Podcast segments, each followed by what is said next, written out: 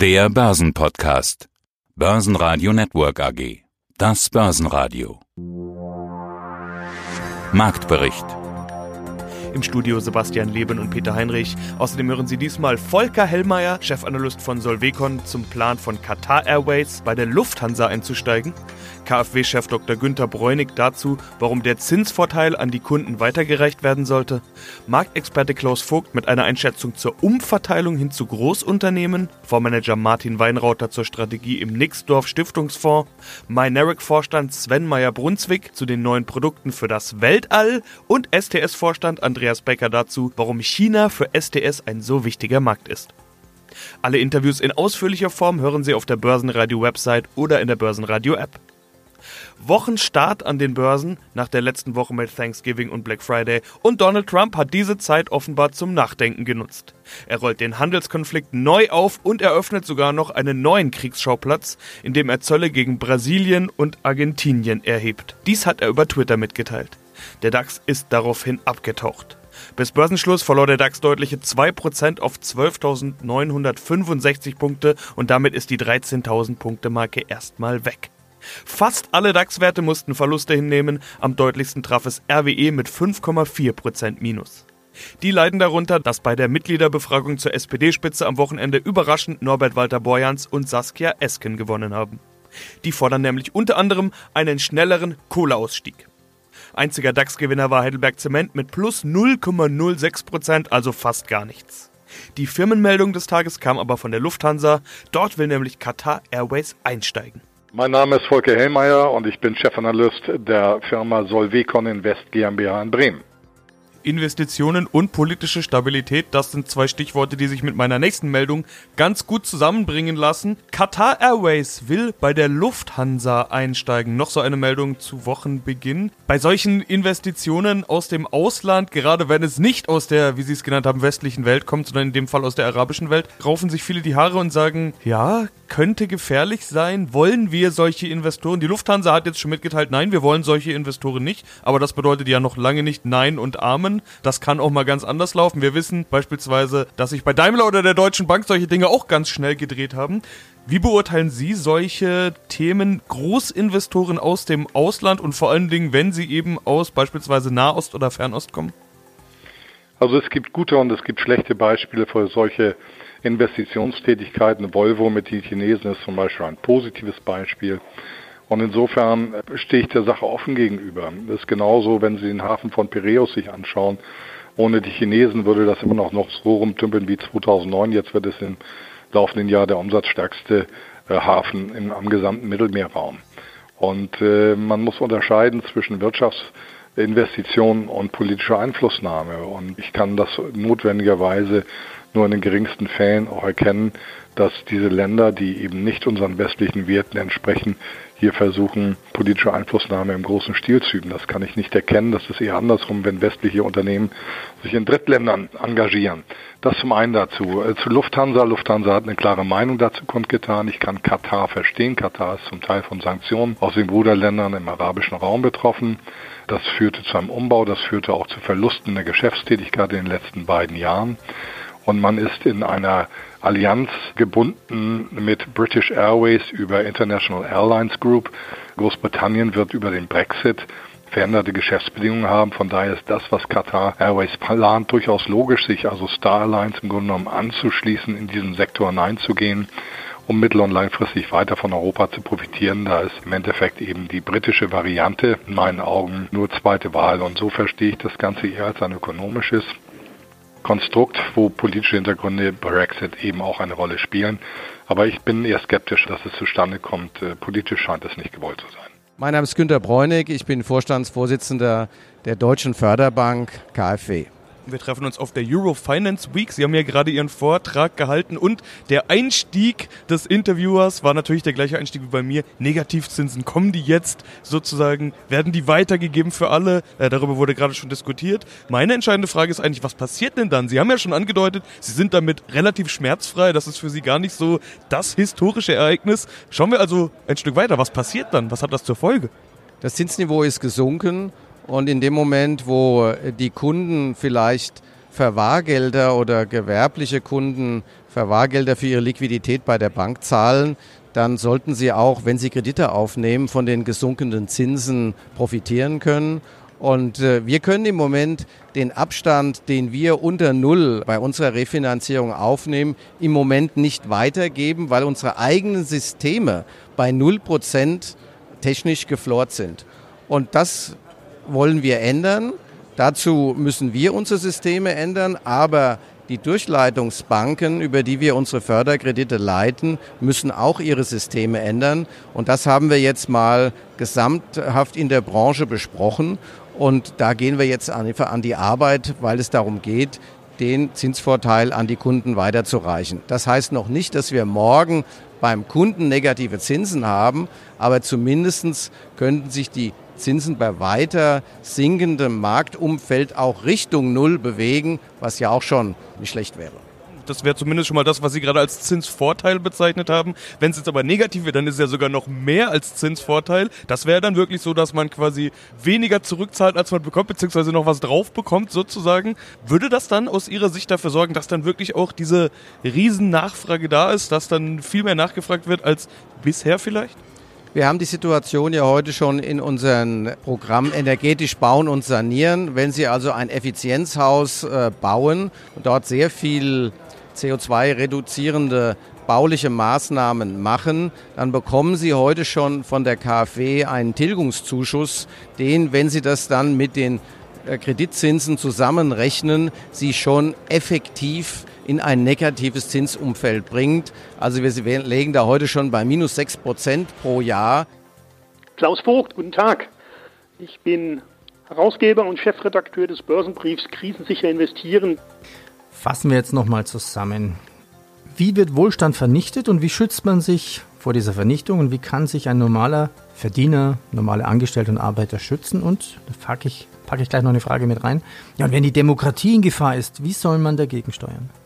Fakt ist tatsächlich, dass die Notenbanken mit ihrer Nullzinspolitik den Zins abgeschafft haben, also den Preis des Kapitals und damit den wichtigsten Steuerungsmechanismus einer Marktwirtschaft. Das heißt, die Notenbanken sind dabei, die Marktwirtschaft auszuhebeln und abzuschaffen. Das hat in den vergangenen Jahren stattgefunden und das nenne ich eine ja, heimliche, weil selten thematisierte Machtübernahme, die von den demokratisch legitimierten Parlamenten weg hin zu den Zentralbanken führt. Und was haben die Zentralbanken im Rahmen dieser Machtübernahme getan? Sie haben durch ihre Geldpolitik, durch die Nullzinspolitik und die Anleihenkäufe Umverteilungsmechanismen in Gang gesetzt, die man sich sehr genau anschauen muss, die gewissermaßen als Nebenwirkungen ihrer Geldpolitik bezeichnet werden könnten.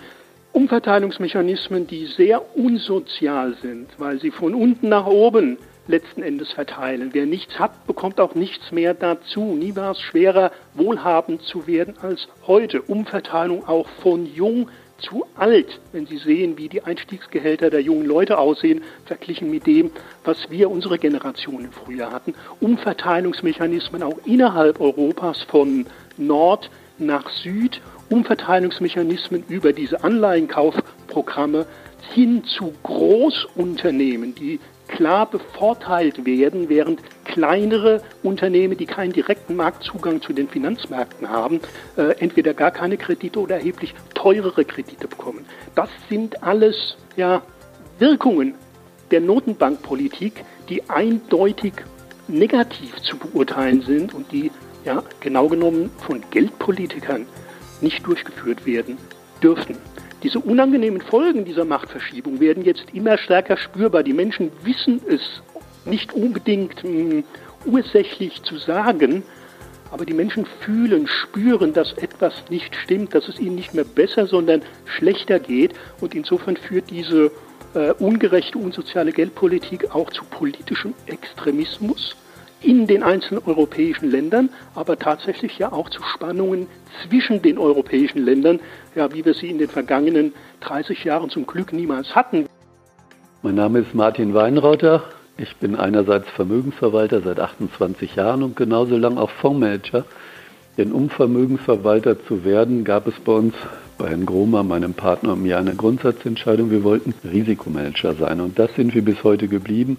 Grummann und Weinrotter sind Risikomanager und immer, wenn man mich hört, im Hintergrund kann man das Wort hören, ja, es redet ein Risikomanager. Dann schauen wir uns diese Änderung doch mal an und jetzt kommen wir zum richtig spannenden Teil. Die Anlagestrategie wird geändert. Risikomanagement bleibt natürlich Ihr Thema. Aktien hatten Sie gerade schon angesprochen. An Aktien äh, führt kein Weg vorbei, so formuliere ich das jetzt mal selbst, aus dem, was ich aus Ihren Worten gerade herauslesen konnte. Wie sieht die neue Anlagestrategie aus? Na gut, der entscheidende, der wirklich spannende Punkt ist, es ist ein Nachhaltigkeitsmandat. Das ist nicht unser erstes Mandat. Nur haben wir uns aus unterschiedlichen Gründen dazu entschieden, uns diesen Schuh Nachhaltigkeit nicht selber komplett anzuziehen. Wir haben zwar eine hohe Sympathie für das Thema und äh, viele unserer Kunden fragen gerade in der jüngeren Generation auch sehr markant nach Nachhaltigkeitsthemen, aber wir sind Risikomanager und sagen, wenn man das seit 30 Jahren betrieben hat, weiß man einfach, dass die Tücken oft im Detail eines Themas stecken. Und auch Nachhaltigkeit ist ein so breites Feld, dass wir uns nicht anmaßen, mit einer Datenbank oder einer kurzen Auseinandersetzung zu sagen, da sind wir zu Hause. Wir haben uns also Partner gesucht, sind mit dem One World Protect und Ökorente aus Luxemburg da sehr erfolgreich unterwegs. Und hier kam jetzt eine zweite Nachhaltigkeitsanfrage. Und Nixdorf, wenn man den Namen hört, weiß man schon, woher das der Winter weht.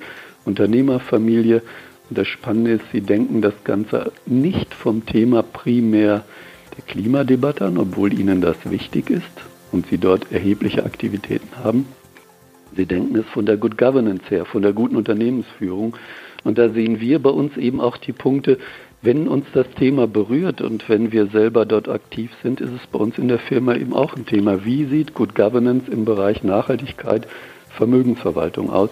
Das hat uns tatsächlich bewegt und die Diskussionen waren sehr fruchtbar in dem Bereich. Sven Meyer Brunswick, Leiter Unternehmensstrategie bei Maneric. Wir treffen uns auf einer Investorenveranstaltung IKF in Frankfurt. Äh, das ist eine Veranstaltung, die für Sie als börsennotiertes Unternehmen von Bedeutung ist, Kapitalmarktkommunikation und so weiter. Aber wichtiger ist wohl für Sie eine andere Messe, die gerade angelaufen ist, die Space Tech Expo Europe 2019, hatte ich gesehen. Das Weltall ist wieder in aller Munde. Okay, wir haben ja auch gerade 50 Jahre Mondlandung gehabt, deshalb war das sowieso großes Thema. Aber wir haben auch private Space-Unternehmen wie SpaceX und die, der kürzlich an die Börsen gegangene Virgin Galactic. Äh, was bedeutet Weltall Space, dieses ganze große Thema? Was bedeutet das für Sie? Ja, für uns ist das vor allem ein Absatzmarkt. Ähm, wir sind ja jetzt mit dieser Geschichte, mit dieser Unternehmensstory sicherlich seit ja, seit zweieinhalb, seit fast drei Jahren an der Börse unterwegs, am Kapitalmarkt unterwegs und sagen, dass da große Dinge auf uns zukommen. Und jetzt sehen wir das auch. Früher waren wir so die, die einsamen Rufer im Walde, sage ich mal, die das gemacht haben. Heute ist das in aller Munde. Im Handelsblatt war kürzlich eine Titelstory zum Thema. Das sind alles Kunden für uns. Und ich glaube, die Änderung ist, dass Weltall nicht mehr als was Exotisches betrachtet wird, sondern heute ist das Mittel zum Zweck, um ganz normale Absatzmärkte zu bedienen. Aber auf einer Veranstaltung wie hier müssen Sie wahrscheinlich trotzdem noch viel erklären, was ist überhaupt gemeint mit Weltall und so weiter. Auf einer Space Tech Expo wahrscheinlich nicht mehr. Was ist denn die Story, die Sie da erzählen? Naja, die Story, die wir da erzählen, ist, dass unsere Produkte jetzt fertig sind. Die können jetzt eingekauft werden, diese Produkte. An denen haben wir über zehn Jahre geschraubt am Ende. Wir sind ja eine Ausgründung vom Deutschen Zentrum für Luft- und Raumfahrt. Da hat schon vor der Unternehmensgründung 20 Jahre Forschung daran stattgefunden, an der Laserkommunikation. Seitdem haben wir nochmal 10 Jahre Know-how reingesteckt und jetzt sind wir da angekommen, dass wir fertige Produkte haben, die in wenigen Monaten auslieferbar sind, wenn die heute bestellt werden. Das ist neu. Das gab es so noch nie in der Laserkommunikation. In der ganzen Geschichte der Laserkommunikation gab es noch nie fertige Produkte, die man hätte so bestellen können und die einfach ausgeliefert werden, wenn man sie denn braucht und die produziert werden in Stückzahlen. Das ist neu und das erzählen wir da. Mein Name ist Andreas Becker, CEO der SDS Group. Und das ist ein weltweit führender Nutzfahrzeugsystemlieferant für die Automobilindustrie, so hatte ich es gelesen, im Soft- und Hard-Trim-Bereich. Das bedeutet Kunststoff, Bauteile für das Auto, Fahrerkabinen. So habe ich das verstanden und so ähnlich wurde es auch im letzten Börsenradio-Interview beschrieben. Kann man das so zusammenfassen oder ist das nicht präzise genug? Nein, das ist richtig. Wir bauen und beliefern unseren Kunden komplette Systeme für die Außen- und Innenverkleidung, hauptsächlich aus Plastik. Und komplette Systeme bedeutet was genau? Komplette Systeme können sich zum Beispiel vorstellen, entweder ein komplettes Dach, das bedeutet ein Außendach mit der Innenverkleidung und mit einem äh, Ablagesystem oder zum Beispiel auch für die Front ein komplettes Frontmodul, das heißt ein komplett montierter Kotflügel, zum Beispiel für einen LKW. Damit haben wir jetzt alle abgeholt, die gar nicht genau wussten, um was es geht. Äh, steigen wir aber gleich ein in den Newsflow sozusagen. Ich hatte gesehen, in China haben sie ein neues Headquarter eröffnet. Da wurden auch Werke gebaut in der Vergangenheit. China irgendwie scheint Place to be zu sein für sie. Warum ist China so ein wichtiger Markt? Vollkommen richtig. Unser Hauptgeschäft der SDS sind die leichten bis schweren Nutzfahrzeuge. Auch hier ist China der größte Markt der Welt. Wir sehen hier ein großes Potenzial für die SDS-Gruppe, um weiter zu wachsen. Daher haben wir Ende letzten Jahres ein neues Headquarter eröffnet und dieses Jahr unseren dritten plant. Aber wenn wir über China sprechen, dann muss ich doch gleich ein Stichwort einwerfen und das lautet Handelsstreit. Sorgen Sie sich da? Sicherlich bleiben auch unsere Kunden vom Handelsstreit nicht verschont. Wir haben auch dieses Jahr gesehen in den ersten Quartalen, dass der chinesische Markt für uns leicht rückläufig war was wir aber jetzt sehen im November, dass hier die Volumen wieder leicht nach oben gehen. Kann man das auch als Konjunkturbarometer sozusagen ein bisschen betrachten? Also sind Sie tatsächlich äh, zyklisch? Kann man das so sehen? Die Konjunktur steigt und bei Ihnen gehen die Aufträge ein? Sicherlich kann man bei uns sagen, dass die Nutzfahrzeuge eher ein Investitionsgut sind. Das heißt äh, auch ein Barometer ähm, für die wirtschaftliche Entwicklung. Basen Radio Network AG Marktbericht